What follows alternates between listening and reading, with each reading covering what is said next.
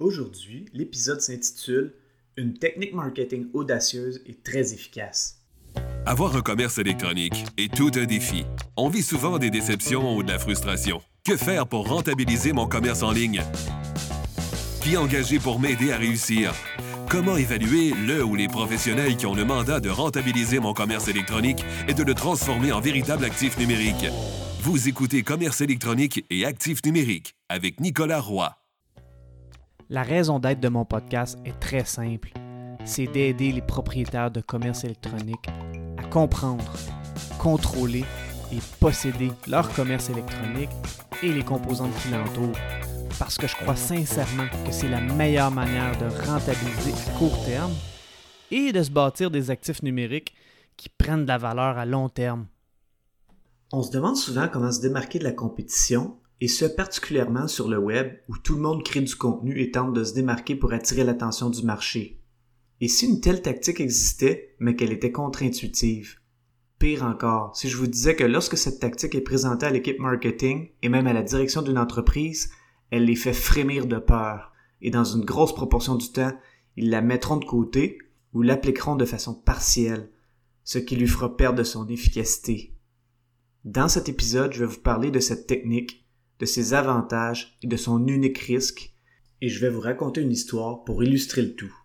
Avant de débuter l'épisode, j'aimerais vous inviter au groupe Facebook Commerce électronique et actifs numériques. C'est l'endroit où on pose des questions concernant le commerce électronique, que ce soit par rapport à nos défis ou en réaction au contenu de l'émission. Alors c'est un rendez-vous, le groupe Facebook Commerce électronique et actifs numériques. La tactique de marketing dont je veux vous faire part dans cet épisode est quelque chose de contre-intuitif et qui nécessite beaucoup de courage pour l'appliquer. Pourtant, cette tactique a le potentiel de créer quelque chose de viral dans le marché et sur les médias sociaux et d'améliorer grandement le SEO d'une entreprise. Avant de la présenter, prenons en considération certains points. 1. Avec la quantité d'informations qui est disponible sur le web, il se peut que certains ou même plusieurs de vos clients en sachent autant, sinon plus que l'équipe des ventes de certaines entreprises. 2. Plus un produit ou service nécessite un gros déboursé, plus le client a fait un travail de recherche important pour s'informer. 3. Un client sur le web déteste avoir de la difficulté à trouver de l'information. 4. Le client éduqué aime qu'une entreprise soit transparente et honnête. Il sait détecter le marketing classique et pour lui, c'est plus ou moins intéressant. Cette technique de marketing qui fonctionne très bien est donc de faire preuve de transparence à un niveau inégalé. Ça sonne cliché dit comme ça, mais je vais donner des exemples pour montrer pourquoi ça prend de l'audace. Cette technique provient du livre They Ask You Answer de Marcus Sheridan. Si vous êtes comme moi et que vous magasinez un produit à des milliers de dollars, est-ce que ça vous est déjà arrivé de pas pouvoir voir le prix? Pour avoir le prix, il faut contacter l'équipe des ventes. Quel effet que ça fait? C'est une expérience ordinaire ou frustrante et on se dit, je vais essayer de voir ailleurs pour voir si je pourrais avoir un prix. Pourquoi est-ce que le site web ne donne pas le prix? Est-ce que c'est pour tenter d'attirer un lead? Est-ce que c'est pour éviter d'effrayer un client potentiel avant de lui avoir parlé? Est-ce que c'est pour éviter que la compétition puisse faire du benchmarking en connaissant les prix? Cette réponse-là revient souvent et à chaque fois une autre question en découle. Est-ce que l'entreprise prend des décisions qui sont orientées sur l'expérience client ou sur le fait de se protéger de sa compétition? Bref, l'exemple de donner un prix est un bon exemple de transparence qui va aider et encore plus si votre entreprise est la seule à le faire dans votre industrie. Certains pourraient dire, il n'y a rien là de donner un prix, c'est rien de bien difficile pour mon entreprise et pour mon marché. Il y a un next level au niveau de transparence et celui-là est encore plus contre-intuitif. C'est aussi celui qui est le plus payant quand une entreprise décide d'y adhérer. Récemment, une entreprise avec qui je travaille en SEO avait une rencontre avec toute l'équipe marketing. Le leader de l'équipe a demandé si on pouvait parler de leurs clients et de la notoriété de leur marque pour surfer sur la réputation de leur image de marque. J'ai répondu que oui, et que les clients de ses clients ne s'intéressaient pas tant à son produit. Je lui ai répondu que d'utiliser la notoriété de ses compétiteurs directs et indirects serait une bien meilleure solution je lui ai proposé de faire un décompte de 5 ou 10 compétiteurs les plus hauts dans le marché. Je lui ai même proposé de faire un prix au nom de son entreprise.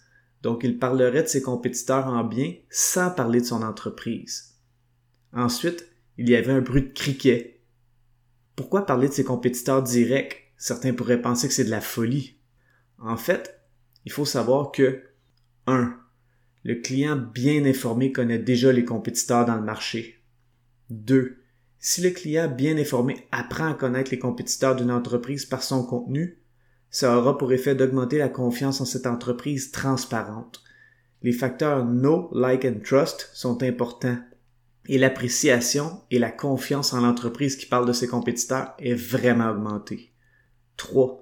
Si l'entreprise parle de ses compétiteurs en bien et que c'est sincère pour des points précis et qu'elle évite de parler d'elle-même, ça envoie un message d'humilité et ça brise un pattern de marketing classique endormant parce que c'est rafraîchissant. 4. Les entreprises qui se font promouvoir par l'entreprise qui a eu l'audace de le faire risquent d'en parler pour célébrer le tout en le montrant sur les réseaux sociaux et en envoyant des liens externes vers ce contenu sur le site web de l'entreprise audacieuse. 5. L'entreprise audacieuse pourrait ressortir naturellement sur Google pour le mot-clé de tous les compétiteurs mentionnés. 6. Cette décision nécessite tellement de courage que ça a le potentiel de devenir viral. La personne à qui j'ai expliqué ce concept était curieuse et analytique, et avec raison, et elle m'a demandé quels étaient les risques d'utiliser cette tactique marketing. C'est une excellente question, et le principal risque qu'il y a avec cette tactique est à l'interne. Est-ce que les autres départements d'entreprise sont au courant? Et est-ce qu'il y a un buy-in ou une acceptation générale dans la culture de l'entreprise? Si l'équipe marketing décide d'aller de l'avant avec cette tactique marketing sans en discuter avec le reste de l'entreprise, certaines personnes pourraient se sentir trahies et ça pourrait vraiment créer une implosion.